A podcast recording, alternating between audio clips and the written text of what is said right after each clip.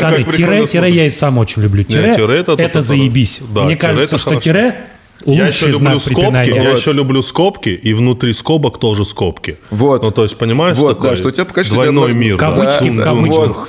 А, На первый взгляд кажется, что это умение не самое важное для видеолюбителя, но это только кажется.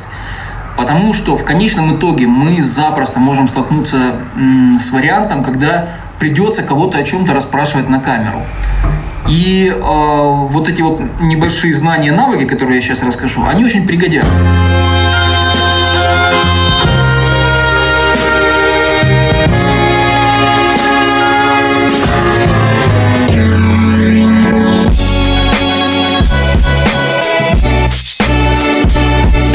Алиса, кто такой Дмитрий Глуховский? Ой, блядь, сейчас начнется.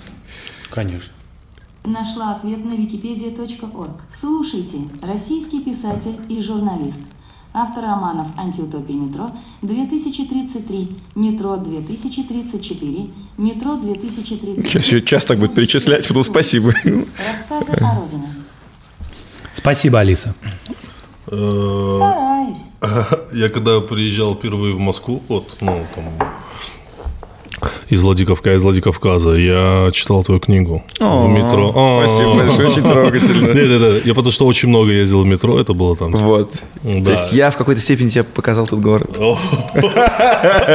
Ну, видишь, поэтому такой классный. Потому что ты Ска- начал ска- знакомство Скорее, благодаря, твоей книге он от- отвлекся от прекрасных лиц вокруг него, потому что в метро-то как раз самое лучшее в книгу Ну, мне кажется, да, да, это, было, прикольно, на самом деле. И что, как дела? Ничего, Вообще, в целом жив-здоров, как у вас, Все хорошо, да. Да. Не знаю. Фигачим. Фигачим. Фигачим? Вот скажи мне, как ты решил стать писателем? Как вот я вообще, да, решил типа стать был писателем? такой момент. Брат, пиздец вопрос. Я знаю, задаешь, это брат. вообще максимально... решили стать, и, и- ну, и потом сразу творческие планы, и по домам. Да. Ну, смотри. Да. А были курьезные случаи во время того, как ты писал вот, книги? вот, Тимур, ты вот, вот зря подъебываешь, потому что на самом деле это... Нет, я хочу другой вопрос. Вот что ты сейчас смотришь? Вот ты что-то смотришь сейчас? Я, я, что я сейчас смотрю? Я Да. собираюсь начать, конечно, ну, «Игру престолов», Новый сезон. новый сезон. А из сериалов, что я последний смотрел? Я начал смотреть, я посмотрел... Я начал смотреть, на Netflix была какая-то шля... А, я начал смотреть про это, про Мотли Крю, вот сериал. Ага. Да, Там, где хороший. начинается со сцены сквиртинга, когда э, Да, да, ли- да, да. летит биологическая жидкость из женщины в камеру. Это было мощно, но потом оказалось не так все весело. Потом опять какое-то мыло пошло. Я думал, что так будет все время. Вот, но для этого есть как бы порнхаб. Для всего остального есть мастер-карт. Вот. Значит, э, что еще я начал писать? Мне было три года. Я не знал Прости, слова сквирт. я вот я сейчас объясню.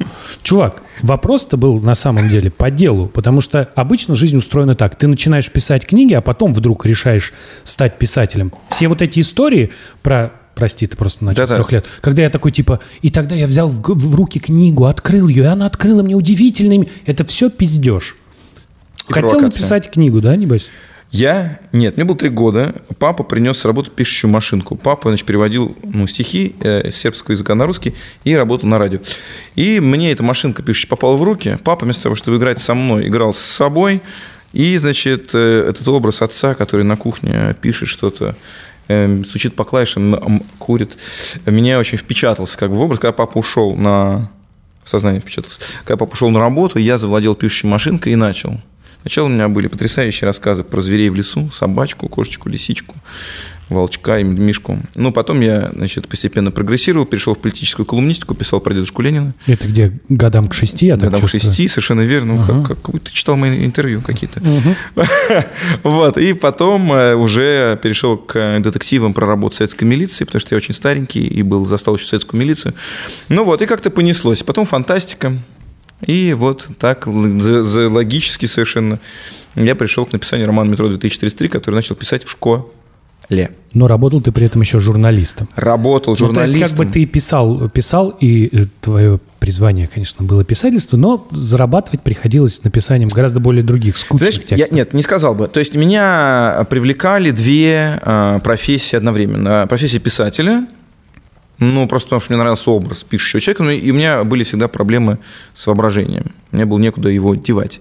А с другой стороны, мне нравилась э, работа репортера. То есть вот не, не просто журналист какого-то, а репортер. Это путешествия, какие-то командировки, потому что, ну, и папа мой иногда отъезжал в некоторые командировки. А самое главное, что у меня дед мой был в свое время главным художником журнала «Крокодил». Это был главный сатирический журнал, который кормил доходами от продажи журналов газету «Правда». Газета «Правда» никому нахуй была не нужна.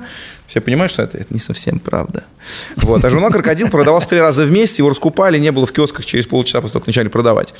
И дед там был главным художником фактически. Вот. И, будучи главным художником, он мог себя отправить в любую командировку. Чем он занимался?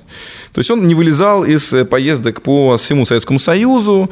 И Камчатка, Чукотка, это Кавказ, это и Памир там, это и еще и Куба, и ГДР, и Польша.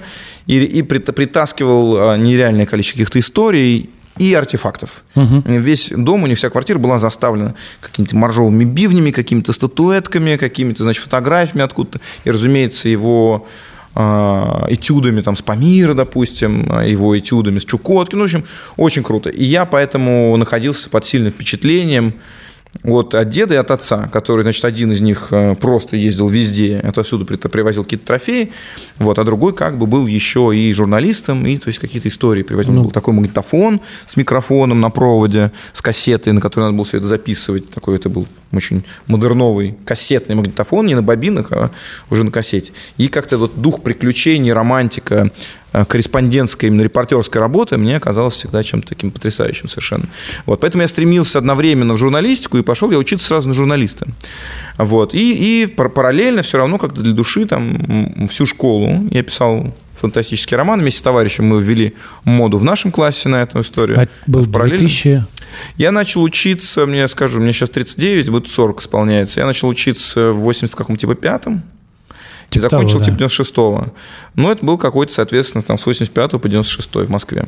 Угу. И вот ты начал писать, соответственно, метро. Я начал писать, ну, то есть вот эти А мои... чем ты вдохновился? Ведь, ну, метро, так, когда начинаешь читать, оно же похоже на Fallout. Ну, мне кажется, вот ты только что сказал про то, что как, ну, как будто это метро, это как будто репортаж из того времени. По в какой-то степени. Ну, как Гонзо, как... Так типа, и есть, да, да, так да. и есть. Ну, Fallout, разумеется, да, да, но не только Fallout. Я бы сказал, что раньше, чем Fallout, меня впечатлил Fallout, это какой год? Вообще первый Fallout, мне кажется, я в Fallout играл, когда уже в университете учился. Мне кажется, 98-й. 98-й. Да, такое, да. До Fallout меня очень впечатлил, во-первых, конечно, Mad Max вышел первый в то время уже. Во-вторых, были, ну, во-вторых, я большой фанат Стругацких. А, и у них есть, ну, разумеется, пикник на обочине. А во-вторых, у них есть такая книжка «Град обреченный» называется. Угу. И там про то, как чуваки едут через заброшенные города, где нет никакой жизни, где брошенные квартиры, и они там пробираются, там пыль. Даже не столько про ядерную войну и про страх ядерной войны, с моей точки зрения, а про то, как ты оказываешься в каком-то заброшенном городе, откуда люди исчезли просто. И ты вот один, как новый там какой-то хозяин или исследователь этого города, проходишь через все эти огромные какие-то заброшенные городские пространства. И вот это ощущение э, романтики, заброшенных городских пространств, это, мне кажется, ключевое вообще вот эмоциональное какое-то наполнение э, во всех книгах метро. То есть, ну, то есть есть там другие постапокалиптические произведения, разумеется, я не, не придумал этот жанр, вот, но для меня вот это именно ощущение, как во, во снах такое бывает иногда, город пустой, и ты идешь по нему совершенно один. И ты, во-первых, можешь делать в нем все, что хочешь, а, а во-вторых, как бы он весь состоит из каких-то брошенных, обломанных, законченных человеческих жизней, и ты можешь только довоображать, дофантазировать себе, а что там такое было. И вот а, с этого началась, мне кажется, то есть потом присоединился к этому Fallout, конечно, но это вот, если брать такие референсы, это прежде всего Стругацкий, Потом это вот, ну, Mad Max, допустим. Потом у Железной была такая еще история Долины проклятия, где они там на каком-то броневике там прорываются через... Ну, это тоже по духу, скорее, как Mad Max. Угу. Ну, и потом Fallout, конечно. Fallout — это как и все американские истории про конец света, это история про то, что правил больше нет, можно, значит, хуячить соседа бензопилой, ничего тебе за это не будет.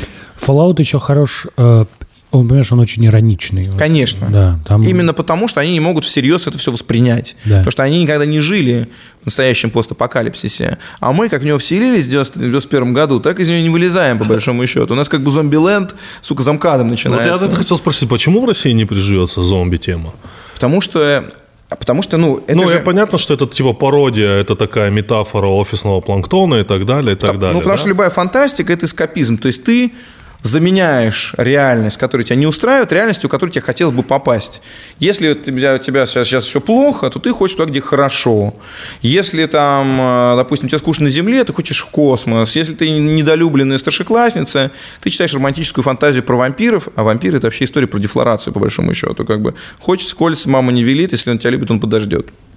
Ну и так далее. То есть, Лет 300. Не, ну вот, допустим, вот знаете, вот этот фильм, один из моих любимых фильмов про зомби, это вот «Добро пожаловать в зомби-ленд» и да, «Я это единственный легенда». классный фильм про зомби. Не, мне еще деле. нравится очень «Я легенда», вот э, как раз-таки вот эта идея, что ты остался один в городе. Типа, Вот, ну да, да, да. Вот такое бы могло быть, вот просто представьте, Нет, что просто- этот фильм про Москву, Чувак, смотри, это бы сработало? Мне кажется, что если вот начнется зомби-апокалипсис Да. в России, его первые несколько дней никто не заметит. Это понятно, это старая шутка, это понятно, да. Но вообще, в целом, вот такое бы зашло. Ну вот видишь, метро, Потому- а? метро же это как раз про Блин, путешествие. метро это другое, потому что все-таки тут именно хороший контекст конкретно московского смотри, метрополитена, вот, это который правда. один из лучших в мире. Там действительно, Понимаешь, там, когда там, читаешь, там есть ощущение, что ты передвигаешься по городу. То есть там раз Ну, там, конечно, да, да, да. Я имею в виду, знаешь, ВДНХ там или это там Сухаревская, да, вот это вот все. Знаете, могу, сказать- могу вам сказать, что такое. Метро, чем отличается это все? Метро, он, оно пропитано ностальгией по утраченному вчерашнему дню. И это очень а, такая наша современная русская тема. а, И она ну, связана с имперской ностальгией. Мы были империей от края до края, многонациональной, мультикультурной, под нами плюс была Восточная Европа. Жизнь у нас была полное говно, но, то есть как бы как каждый из нас был муравьем, который можно а, раздавить, э, сжечь и послать нахуй, но как, как муравей, как термитник, вокруг мы наводили страх и ужас на всех, да, и нас боялись разные другие зверушки, проживающие в этом лесу. Потом термитник проебался, как бы, и мы остались, скажем, сами по себе, возможности получить какое-то уважение к себе в жизни мы не ощутили, мы так остаемся бесправными муравьями.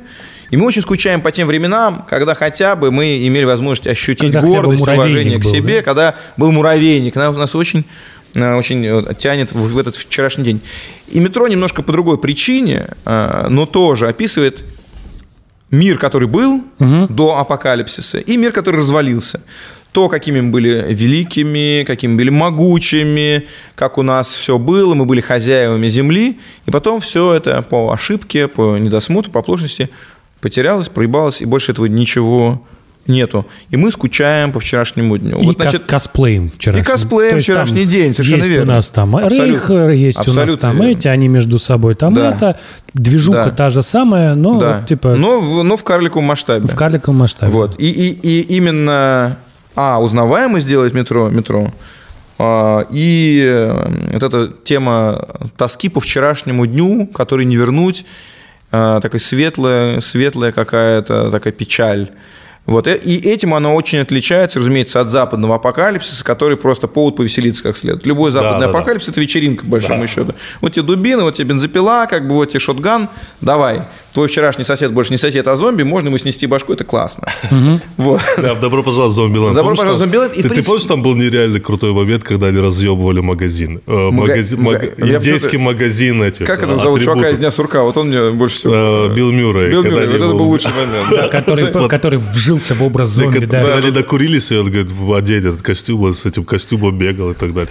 Да, да. Ты, кстати, вот говорил про Стругацких. На самом деле, мне кажется, что вот братья Стругацкие, э, ну, абсолютно недооценены вот нынешним поколением, потому что же это, ну, реально самые великие научные фантасты вообще. Абсолютно, я согласен с этим. Вот э, я немного читал, но то, что я читал, у меня, вы знаете, вот у Я них был вот как раз за один миллиард. из тех, за один из тех, кто... Слушай, ты читал за миллиард лет, Лет до конца, света? про- Это же просто пиздец. Сейчас как там назывался? Про вселенский гомеостаз, Да, который... Про прокрастинацию, на самом деле, история. Про то, что тебе надо Ну, я работать, когда ты это не почитал, можешь. я такой, типа, вау, знаешь, ну, это, это ну, реально Я- круто. Я всех Стругацких перечитал в Да, школе, конечно. я прям... Ты знаешь, я вот э, в школе очень много читал фантастики, и я как вот полюбил там, например, Роберта Шекли, знаешь? Вот Ну, за- спасибо, что не Гарри Гаррисон. Гарри Гаррисон, просто я сейчас по стол залез, там начал выть от ужаса. Тебе не нравится Шекли? Мне Шекли нравится. Спасибо, что не Гарри Гаррисон сказал. Это разные, это разные Смотри, люди. смотри. Слава КПСС. А у меня были все, э, конечно, книжки про эту стальную крысу, но я бы никогда не сказал, что это типа была великая, великие книги. А вот рассказ, например, какого-нибудь... А, а у Шекли, который сейчас, как он был, про... Ну, там э, по похождению святого Джоэниса, знаешь, у, у него есть... Это так- нет. нет, у него книжка, которая, на самом деле, копирует, ну, пародирует святое писание.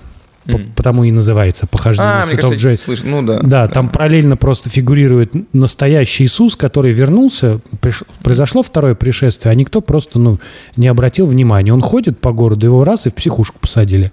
А вот Джо Эннис просто какой-то странный чувак. Все, наоборот, о, типа, вот происходит что-то, движуха какая-то. И там много такого. И он, конечно, во многом э, такой немножко наивный писатель, но мне прям очень нравился. Ну, я говорю, что ну, точно, что научная фантастика нуж- нужно читать. Просто у многих отношение к научной фантастике именно, типа, бля, это фантастика. Не, ну, именно слово научная фантастика.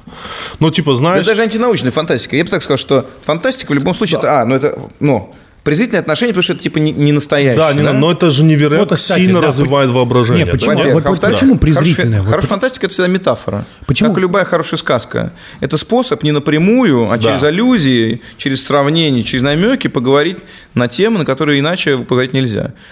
Ну, ну, допустим, телек у нас находится как бы в состоянии неполной свободы, скажем так. Но есть фантастика, эй! Или в советские годы тем более. Возьмем советские годы. Зачем говорить о сегодняшнем дне? Поговорим о советских годах. Когда у тебя обычная литература, так называемый мейнстрим, находится под полной, значит, под полным цензурой и под полным контролем государства, Телевизор вообще бубнит непонятную какую-то пургу угонит, официоз, переключаешь канал, никакого эффекта, все одно и то же.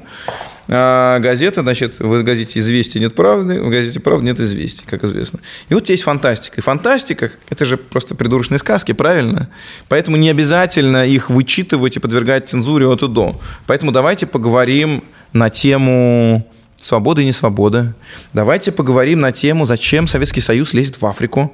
У них там есть ц- целая там серия у Стругацких про прогрессоров. Это про то, как земляне из мира Да-да-да, счастливого я знаю. коммунизма Да, да. прилетают Читал. на отсталые планеты, например, Да. трудно быть богом, Да. и пытаются там что-то сделать. А их там, а а люди там в это время едят на этой планете других людей, и это нормально. А ты прилетаешь и говоришь, не, не кушайте людей, это некрасиво, нехорошо. Они говорят, да пошел ты нахуй, блядь, что ты нас будешь учить, ты вообще кто такой? И на самом-то деле это происходило одновременно с тем, как Советский Союз пытался там модернизировать Латинскую Америку или Африку. Сопоставлял оружие, миллиарды, технологии в обмен на сахар и бананы. Я, ну, а- разуме- то есть, как бы, разумеется, это было оправданием советской колониальной политики, потому что это был колониализм, это была борьба за сферы влияния в тех э, зонах Да, географических земли, откуда отступил западный Да-да-да. империализм. империализм. Типа причины, по которым мы туда лезли, причем хотело Типа лезть туда начальство, да, это помогали. понятно, да. Но де-факто мы просто боролись за сферы влияния. Вот. Так или иначе, э, чтобы объяснять все это населению, мы говорим, мы там помогаем, мы движем их вперед. Спасаем. Мы спасаем, мы пытаемся принести будущее к ним, да? В Сирию, э, э, в Африку, да, прости, забыл. В Сирию мы тоже пытались. про Мы, мы, ну, папаша этого Асада, другой Асад, Хафиз Асад, это наш давний клиент. Мы, может, ему поставляли то самое химическое оружие, которым он там курдов все отравил, или, или в Ирак. Anyway, что я хотел сказать, что в то время это оправдывалось необходимостью как будто бы людям помочь вытащить из средневековья и продвинуть куда-то в будущее. У нас была цивилизаторская миссия. Но возникает вопрос, вообще, почему мы должны этим заниматься? А За наши деньги, как бы за счет, нашей, за счет наших жизней. А во-вторых, может ли вообще быть прогресс цивилизационный ускорен? Или людям нужно дать просто 100 или 200 лет, и они дорзовьются? Вот ты, кстати, думаешь, может быть ускорен? Я считаю, что он может быть ускорен, знаешь, за счет, за счет глобализации. А я думаю, что нет. Вот Я думаю, ка- он уже ускорен. Нет, мне кажется, что вот история там услов, про условного Трампа, да, условия про... Это... это вот демонстрация того, что когда у тебя, значит, происходит неравномерное ускорение, вот у тебя есть условно прогрессивная часть, которая живет в 2119 году, они уже обсуждают какие-то такие вещи, Да, можно ли пол менять справа налево? Можно ли менять, можно ли быть гендерофлюидом, Да. что-нибудь. И вот у тебя есть люди, у которых вот закрылся завод, они остались без работы, они условно открывают эту кармическую газету, интернет, неважно, и они видят там, что вот там им сообщают, что вот как бы важно про гендеры флюиды говорить, а про гендеры флюидов, а у них вот такая история. И в конечном, понятно. в конечном итоге это такой, те люди, которые не успели за прогрессом, да, которых оставили позади, Да. они раз и делают свой ход.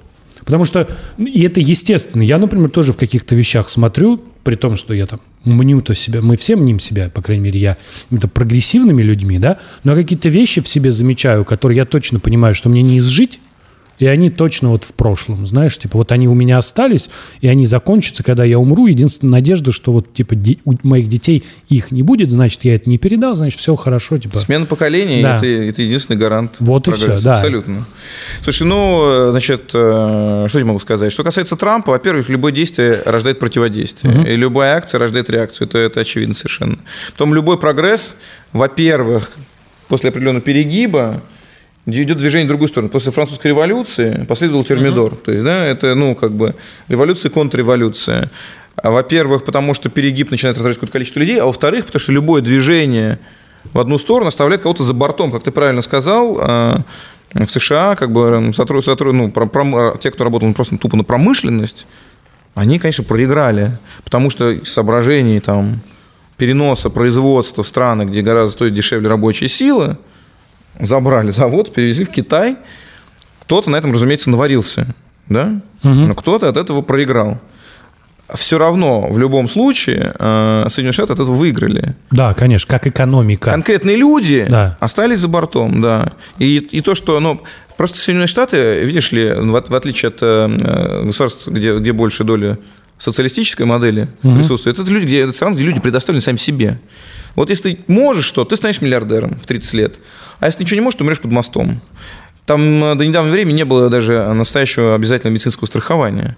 То есть, как бы ты занимаешься своим здоровьем, ты можешь жить там 90 лет. У тебя нет денег, или ты забил болт, как бы, ну, ты умрешь, там, не знаю, в 60 там, лет, как в России, там, от проблем, свя- связанных с сердцем, сосудами или от онкологии. Но при этом, разумеется, как бы общественная мораль, она ориентирована на то, чтобы люди добивались, культ успешности, все к чему-то рвутся, все куда-то стремятся, но получается не у всех. При этом те люди, у которых все-таки это получается, тащат за собой мировой научный прогресс, тащат за собой, а, разумеется, развитие финансовой сферы, технологии и культуру тоже в очень большой степени, потому что мы все равно сегодня находимся а, в пространстве американской популярной культуры. Это да. Сто процентов. Но лучше них никто не умеет работать с аудиторией, будет то аудитория один человек, либо миллиард человек. Ну, слушай, Это пока, пока тот же этот, типа, бои без правил, пока UFC. ими не занялись, типа, ничего. Американцы, они этим занимались 20 лет, братан. Это не вот, это больше. Да, даже 20. конечно, это я не вот понимаю. просто вот сейчас появилось. Да-да-да, я тебе просто это превратилось в настоящее конечно, шоу они с... там- э, Там конкуренция очень высокая. Нет Конкуренция, конечно, да, конкуренция, конкуренция. Почему в школьной программе так мало фантастики? Потому что вот именно, потому что это неправда или... Слушай, ну, проблема с школьной программой заключается в том, что если ты не прочтешь определенные вещи в школе, ты не прочтешь никогда. Вот. А, ты думаешь так? Да, ну, ты а- все прочитал, все, что было в школе? Я, ну, старался прочитать все, Но что это было ж в было школе. скучно, явно Это было дико тебя. скучно, я ничего не понял. Как и никто ничего не понял. Слушай, блядь, ну как можно читать «Войну и мир» в школе? Ну как можно читать Вообще «Преступление Николая» в школе? Вот особенно, пред- особенно Достоевский. Это Достоевский, самая ну, крутая это- нет. история. Типа такой, тип, тебе, тебе там 14 лет, тебе 15 лет, и ты такой, ну вот а теперь поговорим, друзья, о том, каково это потерять Бога и найти его снова. Ты такой, ну, хуй знает. Я, как бы еще вот перед вот тем первым разом еще-то ничего. Вот. Или там... Нет, там- в 14 лет можно поговорить о мастурбации. Да, действительно, да. Вот, Вот и можно поговорить о том, как, как значит, не засать, когда тебя там вызвали на стрелку. Вот это релевантная тема для 14 лет. Ну, конечно же, мальчикам-подросткам очень интересны приключения, открытие мира, Мало испытание приключений. себя, испытание мало приключений в школьной программе. Никаких. Вообще их нет. Никаких, конечно. А темы, которые поднимают 40-50-летние мужчины, прошедшие давно уже через первую любовь, расставшиеся, заново с кем-то познакомившиеся, влюбившиеся, забывшие, что такое любить и не умеющие это сделать снова, бросившие семью, терзающиеся тоской, находящиеся, когда уже тестостерон припал, значит, в каких-то экзистенциальных исканиях, раздающий вопрос, как бы, ты там, ты туда не пришел еще, я просто по себе чувствую, я думаю, что любой человек так, когда ты вот сейчас возьмешь, перечитаешь книги, написанные там 30-летними мужиками, 30-летними, ты скажешь, вот как точно сказано, господи, оказывается, Толстой-то, воевав на Кавказе, тогда еще столкнувшись с кровью, со смертью и так далее, в первый раз для себя и так точно, честно, и минималистически сказано, ебать. Да, Понимаешь? А ты в школе ты читаешь, ну что за хрень какая-то? Ты просто запоминаешь механически. В «Войне и мир» ты ищешь сцены, где они там из пушек друг друга стреляют, а девочки сцену подготовки к балу, потому что это как на, на- дискотеку пойти.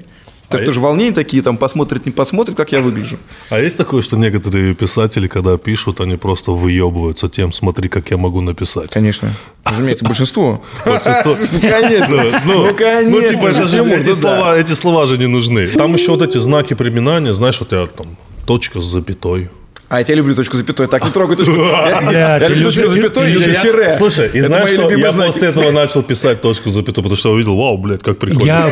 Я, Прикольно смотрится. Ошибки нету, есть и точка запятая. Нет, пацаны, тире, тире я и сам очень люблю. Тире, тире это- заебись. Мне кажется, что тире Я еще люблю скобки, я еще люблю скобки, и внутри скобок тоже скобки. Вот. Ну, то есть, понимаешь, Вот, такой да, что у тебя тебя двойной мир. Кавычки Да, в кавычках. вот. Типа, Да, а, как- а да, ты вот кавычки, да, когда да. внутри кавычек ставишь, ты их другие ставишь? Ну, типа, там же в айфоне Нет, есть... одинаково. Есть э, Я хочу, чтобы было, вот знаешь, когда ты э, с зеркалом смотришься в зеркало. Да, чтоб такое вот, было вот прям- такое. И вот так же я насыщаю все скобками, чтобы было Нормально, нормально, да. Так можно суженого вызывать на святки. Девушки гадали, ставили.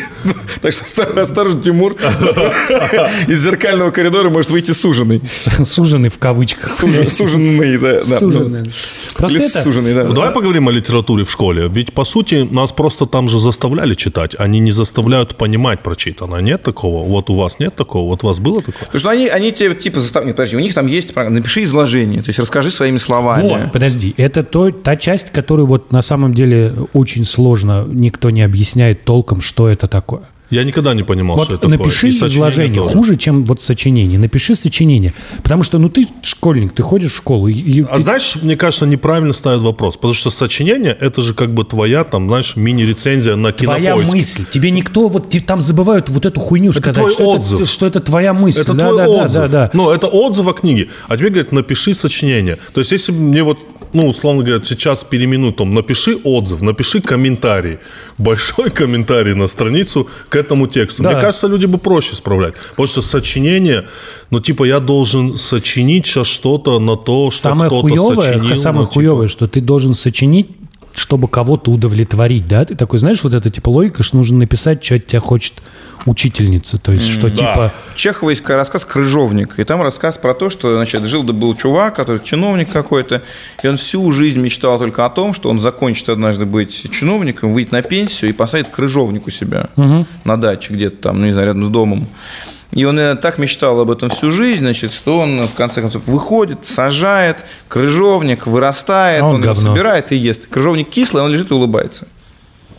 Я написал комментарий, что да, можно понять, человек всю жизнь к этому ушел, и какая разница, кислый крыжовник или не кислый, понимаете, дело в том, что он пошел на такие решения, столько отказался, что можно понять, и мне лично эта история кажется трогательной. Мне поставили типа тройбан с минусом, потому что я типа не так изложил идею классика, потому что Чехов иронизировал этим человеком. Да пошел в жопу, Чехов. Бля, как можно понять иронию в школе? Как можно понять, что Чехов иронизировал? Как, как учительница могла понять, что Чехов иронизировал? Ну, Чехов иронический писатель, наверное, поэтому она знала, что он иронический. Так значит, он, может быть, двойная ирония. Он А с такой писал стороны- текст и такой, типа, все будут думать, что я иронизирую, а я нет. С другой стороны, мне кажется, у Чехова была симпатия к маленькому человеку. То есть нечего высмеивать маленьких людей. Высмеивай-ка, поди-ка, высмеивай, блядь, царя. А, а что маленького человека высмеивать? Маленький человек надо войти в положение, разобраться в его мотивациях. И все мы, на самом деле, такие уж большие люди. Э, Что нам друг над другом смеяться? Мещанство это он вы- высмеивает? Я не знаю. Мне кажется, во всем этом можно разобраться и понять человека. Да, он жует, крыжовник полное говно вырос, он его жует, но зная, через что он прошел, ну, как бы я вижу больше глубины в том, чтобы разобраться в том, почему он улыбается, чем сказать, ха какой мудак, крыжовник, ты кислый.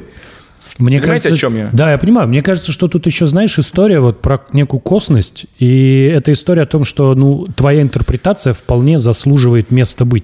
Это как, Ну, знаешь... четверочки хотя бы. Не-не-не, здесь, здесь разговор о том, что, возможно, этот текст, когда он был написан, он был охуенно ироничный, знаешь.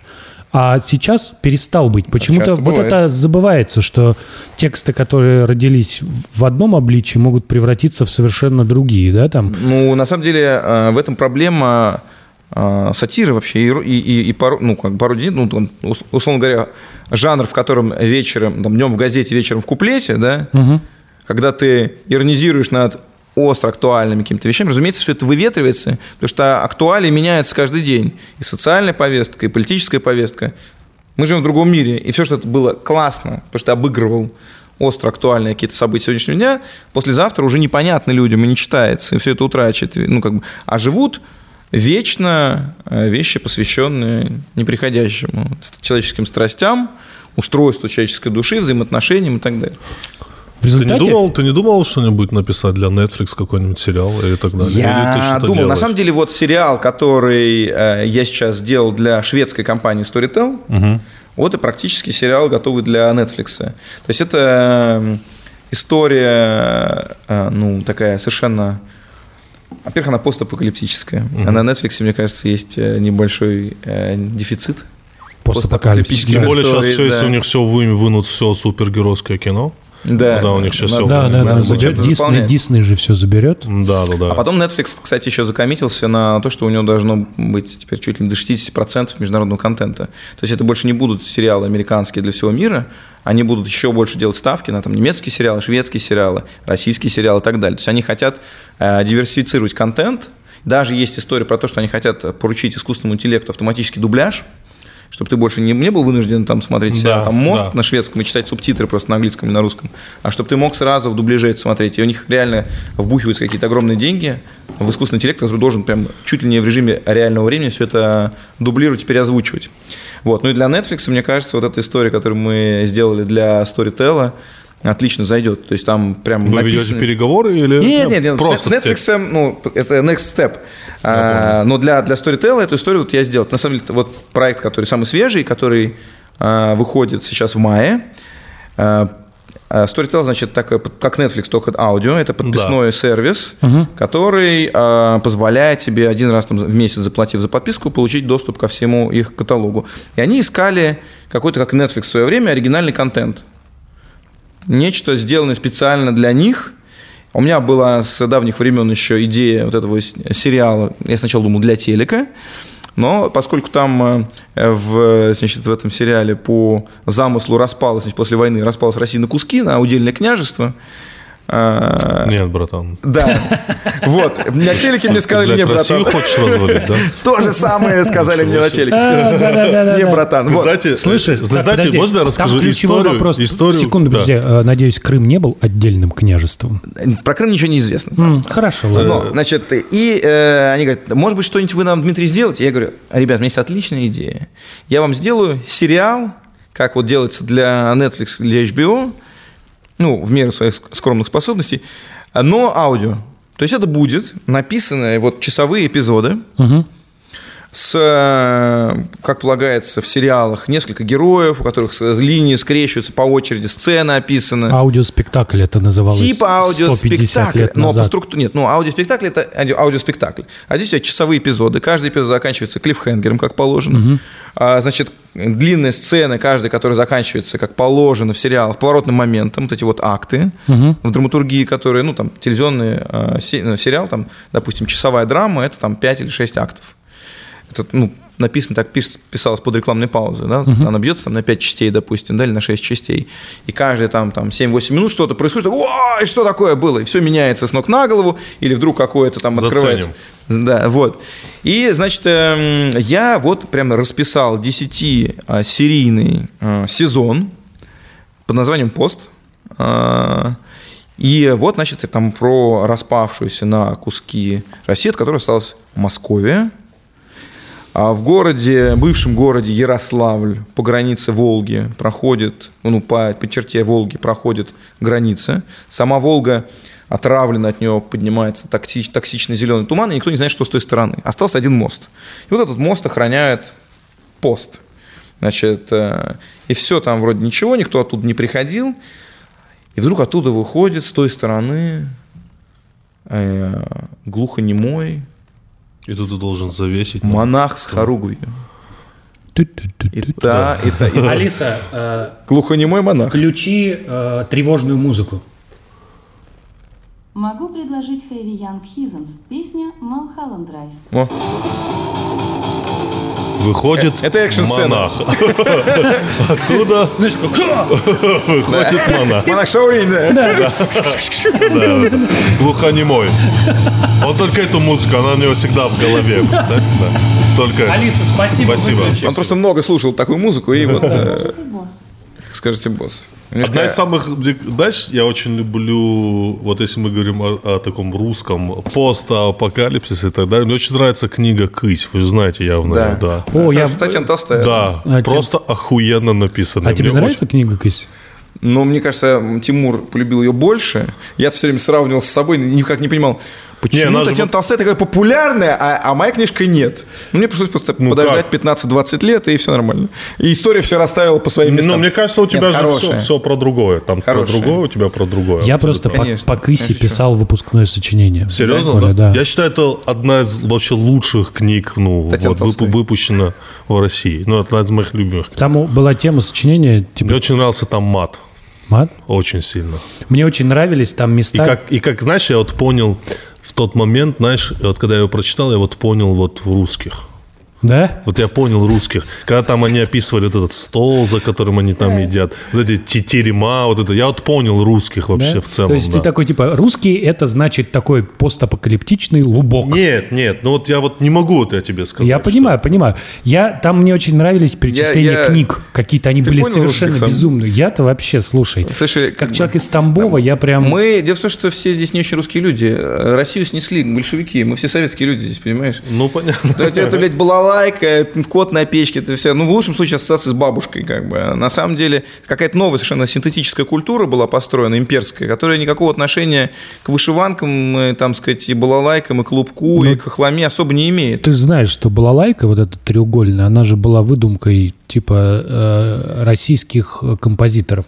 То есть балалайка, она была заимствована с домры, и она часто была круглая, и в каждом регионе была своя. И буквально там за 20 лет до конца 20 века композиторы собрались и захуярили то, как, по их мнению, должен выглядеть русский оркестр. И тогда была придумана в том числе басовая балалайка, которая была просто содрана с контрабаса. Контрабас в то время был. Вот это вот такая, знаешь, балалайка адовая, такая огромная. То есть они сделали басовую балалайку, балалайку побольше, поменьше и самые маленькие балалайчики. И они сделали для них стандартный строй, они сделали, чтобы эти балалайки были треугольными, и это все было придумано единообразно. То есть типа, а сейчас русские будут играть вот так. То есть еще и этой легенде на самом деле не так уж и много лет. И сердце разбиваешь просто сейчас. Прости, прости.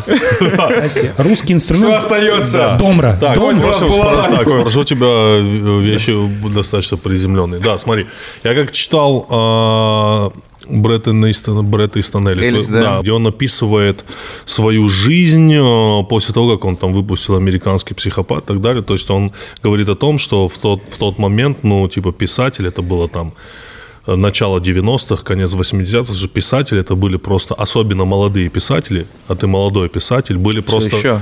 Да, все еще. Были просто, ну, пиздец, рок-звезды. Вот, э, Вот я всегда стремился к тому, чтобы быть пиздец рок-звездой, Да. но остался ботаном, понимаешь, как бы. Но я, я иду, мне Не, кажется, ну, я у тебя куртка- есть- у тебя есть- у тебя куртка нормальная, мотоцикл у тебя есть? сидишь Мотоцикл нет, такой, нет, а. я не люблю А. мотоциклы, нет. Такой У меня не- есть автомобиль.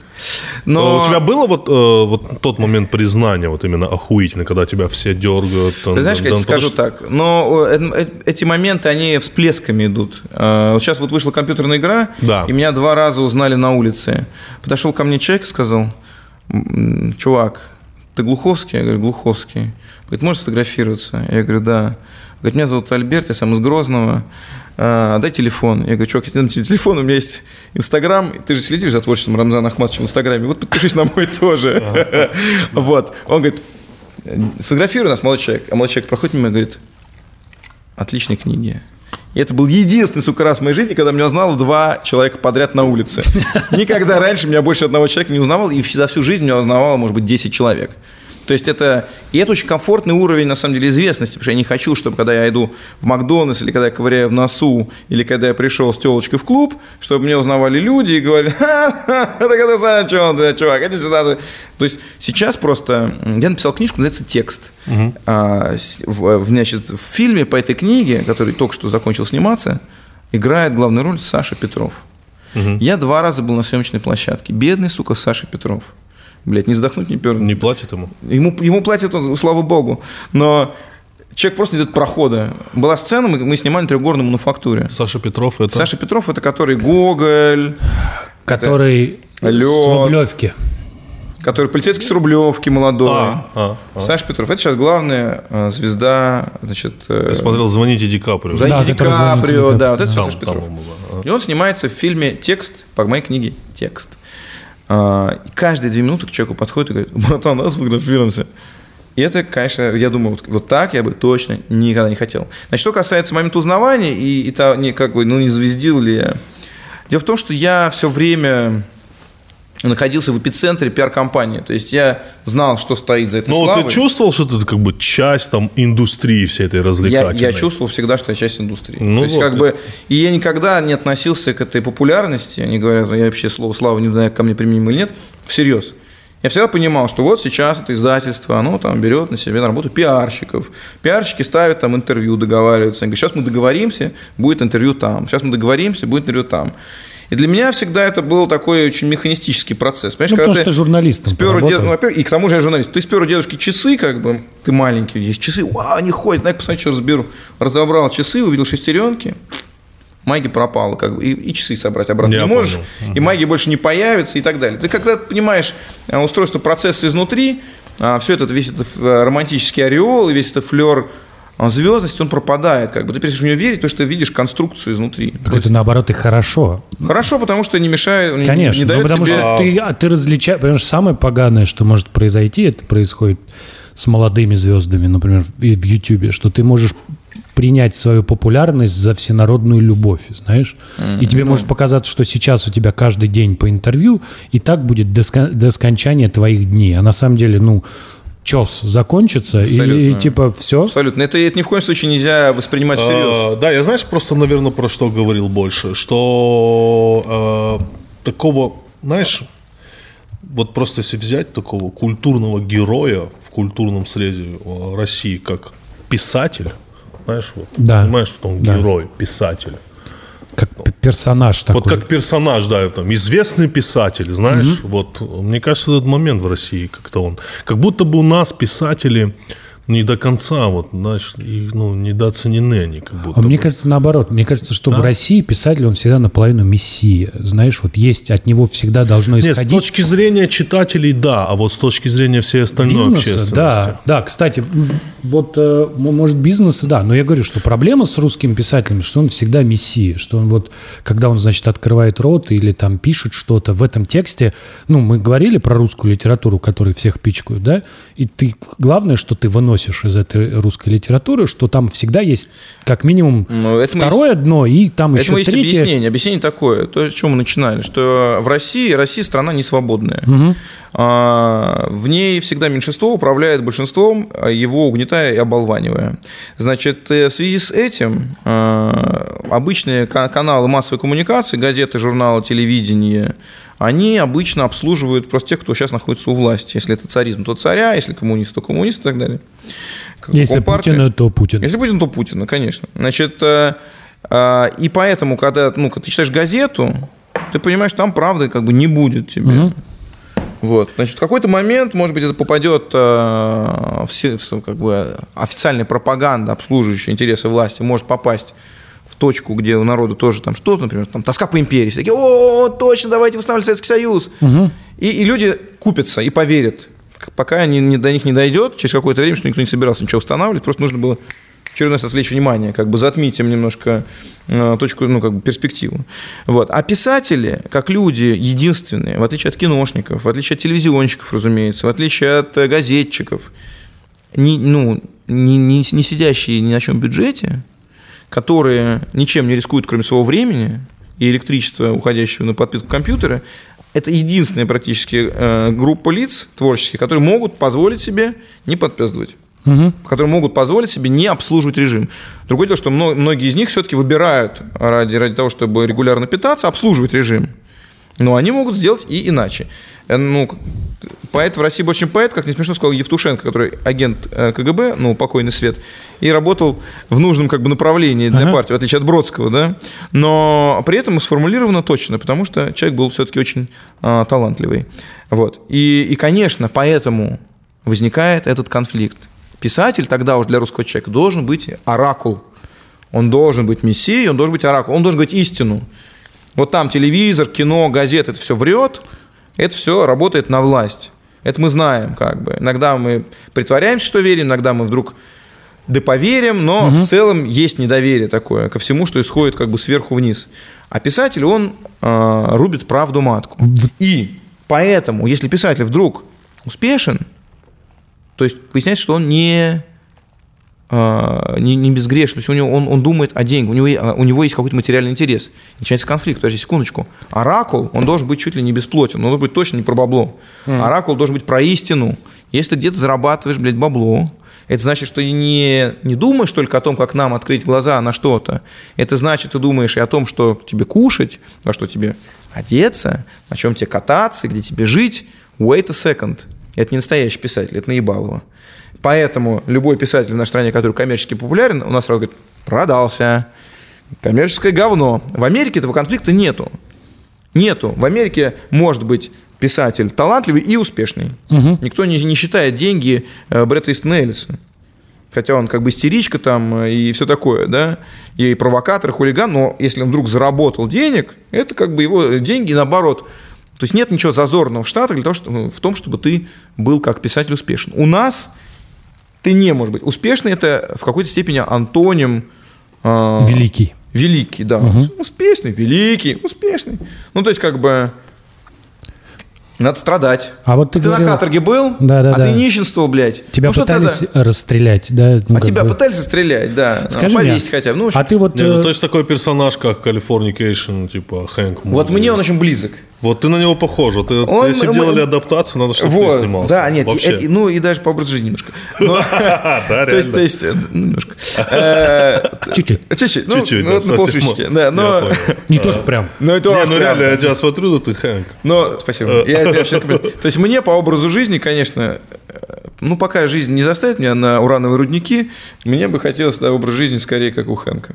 И Такой вопрос. А вот скажи... Хэнк Муди это, это Чарльз Буковский, на самом деле. Это же спиздили у него Да, персонажа. ты думаешь, а я вот наоборот читал, что Чарльз Буковский вообще не бухал. Чарльз Буковский очень бухал до 70 лет. Слушай, я читал- Потом он попал в руки новой жене, которая его за- заставила отказаться. Но у него... Ты читал его книжки? Он про Нет. винчик, винчик, винчик, винчик, Винчик, винчик, винчик, да, да, винчик. да, да, да. И скачки, скачки, скачки. Скачки и бабы. Да. И бабы, Но бабы, бабы. я читал, я читал интервью с э, его редактором, который сказал, что Да все он- вообще не так. Да это Нет, святой человек. не, он сказал, что ну, я его пьяным никогда не видел. И у него бы. было прикольное правило всегда писать э, с 10 до 2 ночи. Все. Ну, во-первых, он, если его редактор не видел пьяным, это вообще, блядь, ни о чем не говорит. Они просто пересекаются раз в год. Да, они пересекаются, он приходит такой, на тебе текст, вот, все, и уходит. Ты, кстати, пробовал писать пьяным? Нормально? Как? Мне, я пробовал, конечно, писать пьяным, но получается не очень. Не очень? Ну, может, только эмоциональные сцены, вот где надо, типа, и там диалог какой-нибудь расписать. Ага. Но просто а, дело в том, что в отличие от поэзии, ну, скажем, как я себе это представляю, потому что я совершенно к поэзии никакого отношения не имею, в прозе очень много архитектуры. Ага. Надо выстраивать. Надо вот к тому моменту, который у тебя вот здесь, там в такой голове подвести что-то вот сюда. Может быть, очевидно, неочевидные сюжетные линии сплести. Да, это нужно вести это очень много калькуляций. Это продумывание мотивации персонажа. То есть это трезвый, такие, на трезвяк можно какую-то корот- короткую форму, спринт. Да, а марафон невозможно по пьянке сделать. Может быть, где-то ты тебе нужна какая-то исповедальная история. Или ты хочешь эмоциональный диалог написать между героями, и, и, э, ты ну, зажат слишком для этого. Можно чуть-чуть. Но я буквально за 20 лет э, литературной деятельности я это делал, может, два или три раза.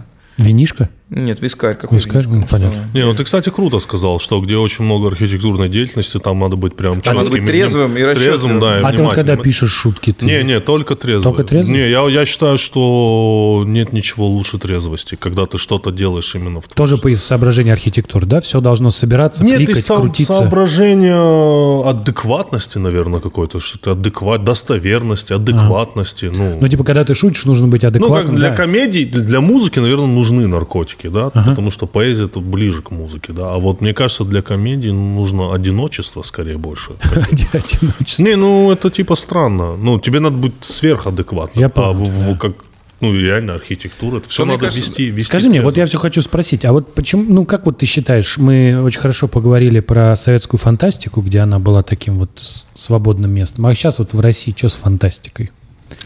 Но, значит, что в России с фантастикой? Во-первых, э, надо сказать, что мы с фантастами друг друга не любим. Это несомненно. Вот, это раз. Два, это то, что фантастика э, всегда, как, как было отмечено ранее, это способ сбежать от реальности и Да. реализовать нереализованное. Да, и поэтому так популярны книжки про попаданцев. Про попаданцев, потому что это альтернативная Ты история. знаешь книжку про попаданцев? Нет. Ну, это типа жил, да был простой чувак, который служил там, допустим, где-то в десантуре или в ФСБ, и он попал в прошлое, зная все, что уже как произойдет, и там, допустим, не позволил Советскому Союзу развалиться. А, ну да, ну я Или понял. там э, спас э, русскую империю, Российскую империю. Или там, допустим, наши танки дошли до Лиссабона, они понял, остановились понял, там понял, где-то там понял, в. Восточной Германии.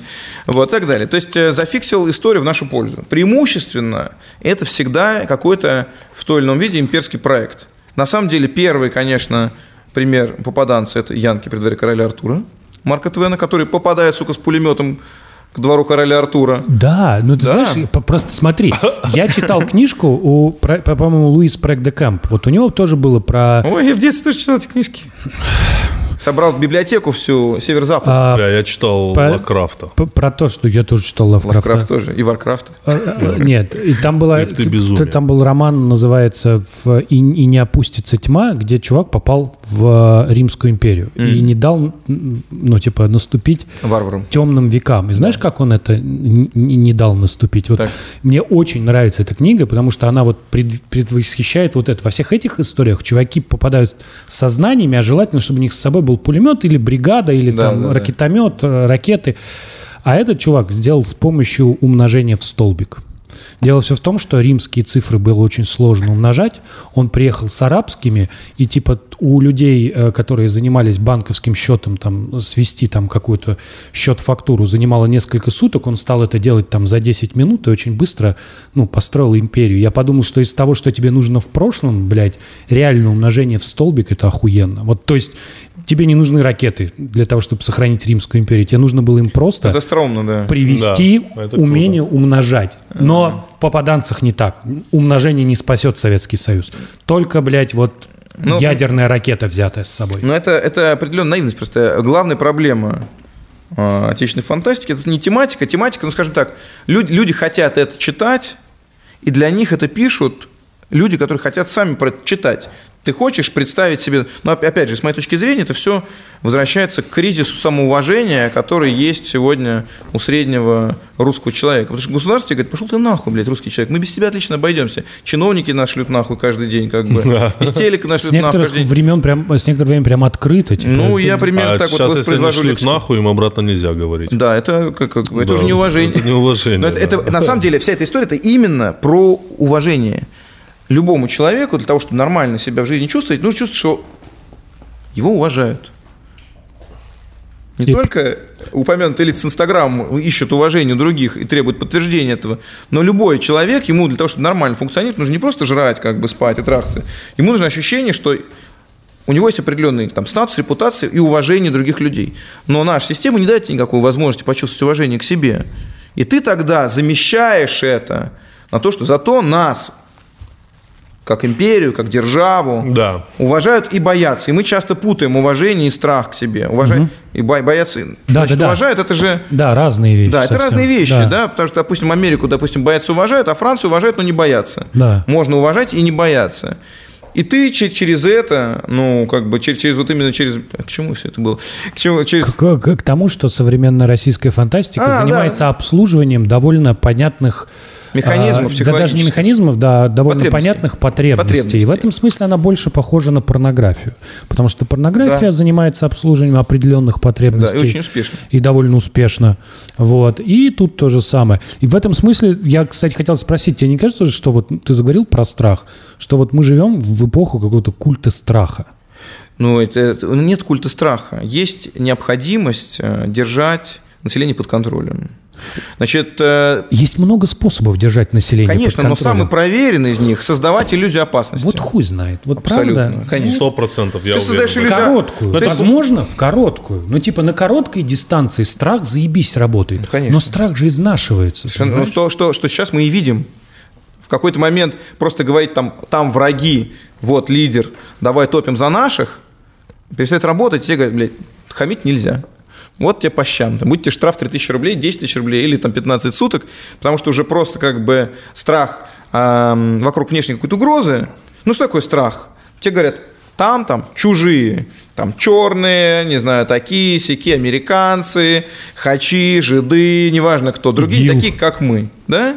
Они хотят нас взорвать, расчленить, купить, опоганить. Пидорасы, кстати, тоже не в последнюю очередь. Они нас хотят изнасиловать жопу. Самые опасные. Самый опасный из всех перечисленных. Вот, или там, жиды-пидорасы. Ну вот. э, Такие, кроссоверы пошли, я, должен заявить, да, что я по папе еврей, поэтому как бы это я только, а, как бы черный, только нигер можно назвать нигера нигером.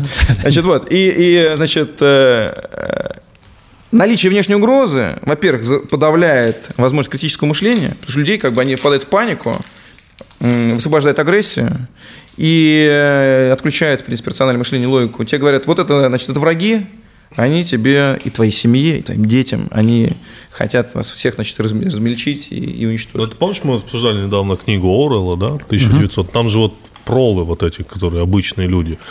Там же вот прикольно написано, что их просто периодически на них сбрасывали какую-то ракету. Да. Просто периодически. Да-да-да. Просто периодически все-то прилетало. они Что- там. чтобы они все- Да. все- В тонусе, чтобы фонд, фонд В тонусе, в тонусе страха. Прикладной вопрос. Да. А, как ты прокачиваешь свое воображение? Вообще в целом. Ты, ну, у тебя есть какие-то, я не знаю, ты много смотришь, много читаешь, много размышляешь. Ну да, то есть я, я не верю, во-первых, в наркотические вещества. Я считаю, что это никаким образом не Нет. помогает прокачать воображение. Просто как бы, ну, логично. Воп- Вопрос, скажите, а что делаете для этого вы? Но и, и главное, мне кажется, что любые озарения, которые тобой на тебя там под, под алкоголем снисходят, это как ты во сне тебе кажется что-то очень интересное и классное, но ты проснулся, ты понимаешь, что это полный бред. Не, я вообще вот даже, А что бы, касается, в задавая принципе- этот вопрос, даже это не имел в виду. Ну, ты знаешь, э, мне кажется, что... Просто смотри, вот у, у про Фейнмана был такой замечательный физик Фейнман, и он, он как-то пришел в лабораторию, а там аспирант. И он ему говорит, а вы что, тут с самого утра? Аспирант такой, типа, бля, я сейчас, ну, типа, покажу, что я охуенный. Да, здесь с самого утра. То есть, говорит, эксперименты делаете. Да, говорит, а днем? Я здесь и днем, а вечером? Я вечером поздно ухожу. Он говорит, ну, вы хуевый тогда аспирант. Когда же вы думаете, понимаешь? Вот. Вот этот вопрос именно, как ты прокачиваешь. Ты просто, типа, например, садишься и такой, Нет, ну смотри, значит, э, что касается вдохновения, то, конечно, это а, жизненные ситуации и, и разговоры с другими людьми, и я очень общительный человек, и поэтому, ну, как бы там, ну, с молодежью, в особенности с женщинами, много, с молодежью. чтобы, чтобы как-то оставаться на волне, ну, там, начиная с легального возраста, конечно. Вот, э, значит, э, кроме того, эм, читать помогает старшие товарищи, которые уже померли, но они э, как- те вещи, которые кажутся тебе оригинальными, конечно, они давно уже открыты до тебя. Но ты можешь перенести их на новую почву. Вечные темы переложить на новые какие-то социальные условия. Типа Или- как в музыке сэмплы, да? ну, как в музыке сэмплы, или как в муз- музыке ремиксы, или какие-то, ну, такие вещи старых вещей, это интерпретации старых вещей каких-то, которые позволяют тебе э, на новом языке для нового поколения старые темы формулировать. Потому что человек внутри, он не меняется. 100 тысяч лет люди остаются теми же самыми людьми. Ну, то есть ты много читаешь, да? Я достаточно много читаю, не сказал бы, что я очень много читаю, но я стараюсь, как бы, во-первых, точно следить за какими-то актуальными новинками. Потом я, разумеется, смотрю. Ну и э, трудно сказать, как, что именно тебя вдохновляет. Ты знаешь, вот мы поговорили о том, что литература – это архитектура, но, как ни странно, лучшие вещи, они подсознанием тебе подгоняются. То есть ты сидишь, тужишься, тужишься, распишешь свою мысль, чтобы не потерять ее, а, выстроишь какие-то связи, и вдруг приходит парадоксальное решение, которое оказывается наиболее точным, и которое не А плюс Б равно С, а вдруг Y какой-то появляется, который на все твои вопросы дает синхронный какой-то ответ. Я думаю, что вот если, ну, как ты как, как креативщик, если вот, ну, я думаю, что ты э, с этим сталкивался, откуда это приходит? Ну, значит, люди типа Дарья Донцова или Олега Роя говорят, что это Господь водит их рукой. Конечно, это не так. А, Есть сознание, это тонкий слой, да, это там, условно говоря, ты живешь там в избе, у тебя есть подпол, и есть там изба. А вот изба здесь ты все расставил, а потом хуй знаешь, или колодец вообще. Там, что там происходит, непонятно. Но все, что ты там не доел, условно говоря, ты туда как бы сбрасываешь. И там что-то такое бродит само, и вдруг оттуда что-то вылезает.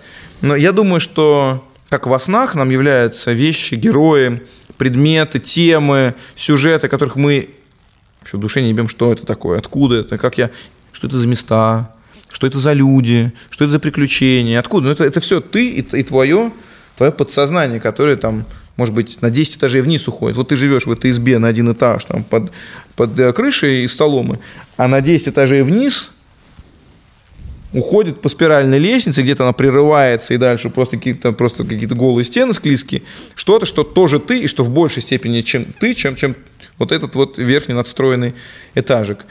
И ты э, сгребаешь себя все прожитое, продуманное, недодуманное до конца, прочувствованное, ниже, то, что ты не, о чем ты не хочешь думать, те мысли, которые ты себя гонишь, оно все сваливается вниз, бродит и оттуда появляется. Что именно тебя вдохновляло? Ну, я, ну, знаешь, я имею в виду даже не про вдохновение, потому что это все-таки какие-то фразы, типа вдохновение, муза. Вот я Это- считаю, что это работа подсознания. Да, да, я имею, ну тут, мне кажется, тоже ну, вопрос ремесла. Я имею в виду, знаешь, что, что как ты прокачиваешь свое воображение, ну, допустим, я там стараюсь много читать, там, много слушать музыки, и самое главное, много, типа, думать, да, вообще просто размышлять, как ты сейчас сказал. А вдохновение – это какое-то такое, ну, типа, это же не вариант, ну, Ты знаешь, это ну, описать, типа, о, Ска- скажем и- так, и- и к счастью, О! ну, смотри, во-первых, я не очень продуктивный парень. У меня за 20 те лет, которые я просто рано начал, вот, поэтому спасибо, что ты мне сказал, что я не очень пожилой. Я действительно, вот мне 40, 40 лет исполняется в этом году. Это такой тревожный возраст, конечно. А, значит, что я хотел сказать? Я хотел сказать, что... Что я хотел сказать?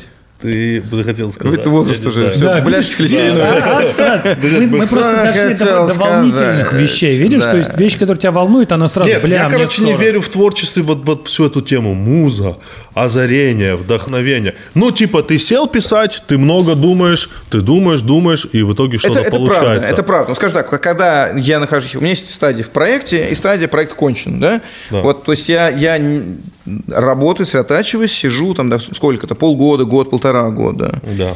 И когда ты думаешь о чем, тебе приходит решение, но они приходят, Да, может быть, скорее решение, чем Вот. озарение. Да, да, решение. Но они приходят не обязательно в тот момент, когда ты сидишь и вот Да. здесь над компьютером, да. Может быть, ты бросился, пошел гулять, или ты сидишь там, не знаю, или там с утра пошел в душ, и тебе там, не знаю, тут отлично, кстати, работает душ, рекомендую. Открывается, Душ это самое Да. пиздатое. открываются, да, вот эти все сосуды в шее, в шейном отделе, и Я уверен, что, наверное, ключевые вещи ты придумал не за столом. не за столом, нет. Это как бы, ну... И, как я вот сказал уже, некоторые, некоторые сцены, они там приходят, например, в полу- в полусознательном состоянии, там, во сне даже какие-то вещи мне приходили. Там, финал книги «Будущее», например, у меня есть такая про мир бессмертных людей.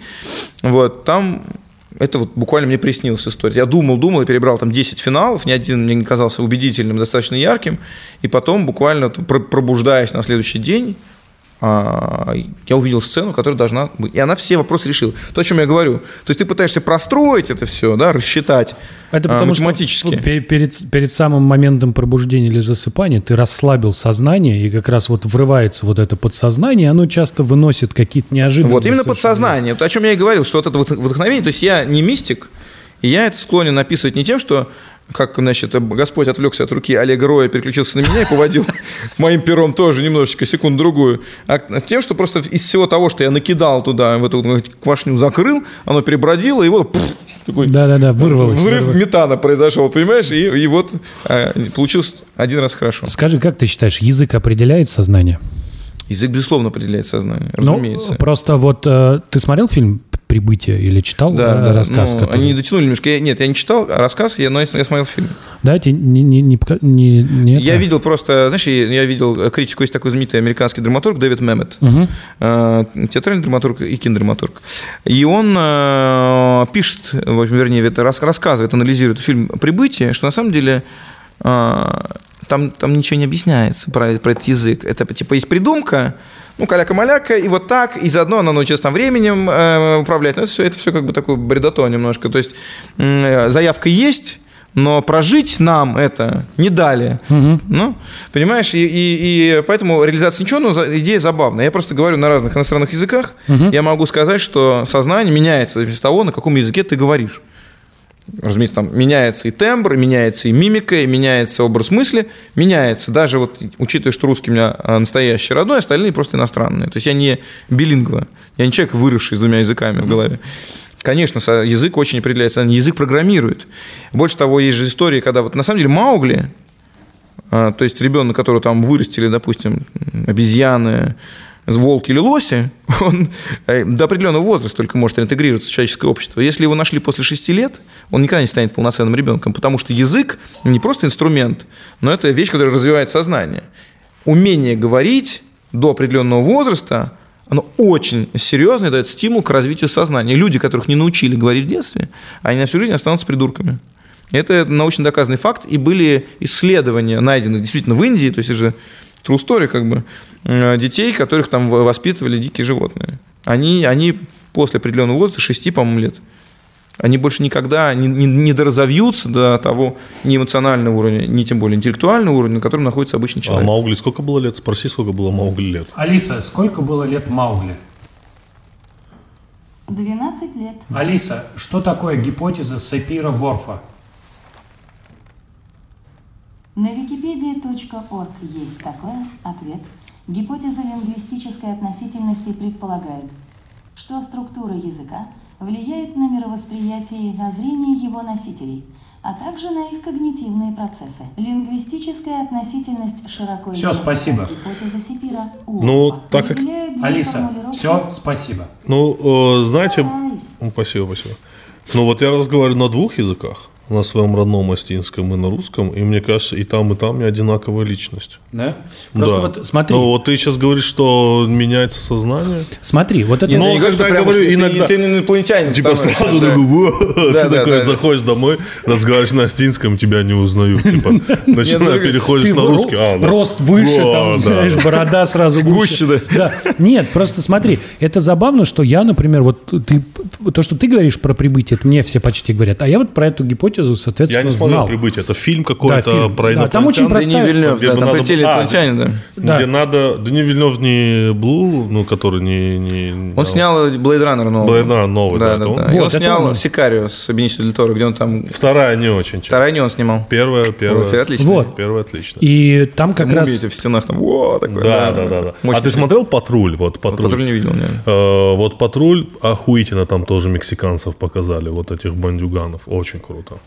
Да, говори. Спасибо. Ну. А Наркос смотрел? Наркос, А, наркос хороший, хороший. Но- Я хотел рассказать историю про Breaking Bad. Подождите, это это Breaking Bad, tell me, ну. Про, про Breaking Bad. Да, э, отличный. типа. Во все тяжкие. По все тяжкие, все знают, да. Я не знаю, насколько это правда, но среди всех людей телевидения сходит эта история, что в какой-то момент Россия 2 закупила много франшиз, и там в пакет попал э, Breaking, Bad. Да. И дали там задание там сценаристам, ну типа адаптировать его как-то, да, там по адаптации. А редактор России 2, кто это принимает, она, ну, как бы не сильно знает, что такое Breaking Bad и так далее. Ей начинают, короче, принесли это сценарий вообще там, во- вообще всего. И она начинает, их позвала и говорит, ребят, ну вот я почитала, типа, а, ну, типа, ну, смотрите, давайте пройдемся. Учитель э, химии, это сразу нет, физик. Физика наша тема. Физик, да. Потом варит наркотики. Нет, этого не будет. Ну? Сгущенку варят. Нет, там, нет, она говорит, ничего не... Квас. Нет, квас, варит квас. Квас, да. Не, она говорит, ничего не делает, ничего, да. Просто Потом Сажает смотрите. помидор на даче. Да, потом смотрите, сын инвалид, это нереально, это никто, не, ну это сразу оттолкнет зрителя и так далее.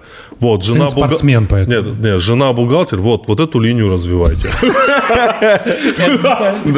Охуенно. Типа, Итак, появилась доярка из. Да, да, да, Вот эту линию развивайте. Я хотел закончить свою мысль. Да. Просто вот эта гипотеза и этот фильм мне очень понравился. Я в конце там прям вообще чуть не плакал, потому что я про нее знал, и для меня вот то, что произошло, было понятно, да, что условно прилетели инопланетяне, они дали свой язык, ты выучил язык, у тебя изменилась когнитивная, когнитивные способности, и ты такой типа, все, я вижу будущее. И, соответственно, так твоя жизнь сложилась.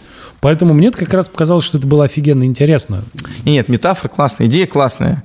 Просто, ну, просто эм, она, она не, не развита. То есть непонятно, как это происходит. Трудно в это поверить, вот что. Mm, mm, она, она стала время останавливать, что она там стала во время путешествовать, mm. что-то она там с девочкой не, не, сделала. Не, она просто стала видеть все сразу. Там же очень а, крутая ну история, ну, но да. если кто не а, смотрел, а, да, да, она через время, сорян, да. спойлер, там типа и моменты с ее дочерью, и ты в конце понимаешь, что это моменты из будущего. У нее дочь умирает от какого-то заболевания, да, да, да, и ты вдруг видишь, и она типа поняла все это, и все равно с этим мужиком ну там, э, с этим персонажем решает быть, несмотря на то, что она знает, что дочь родится и умрет. Да.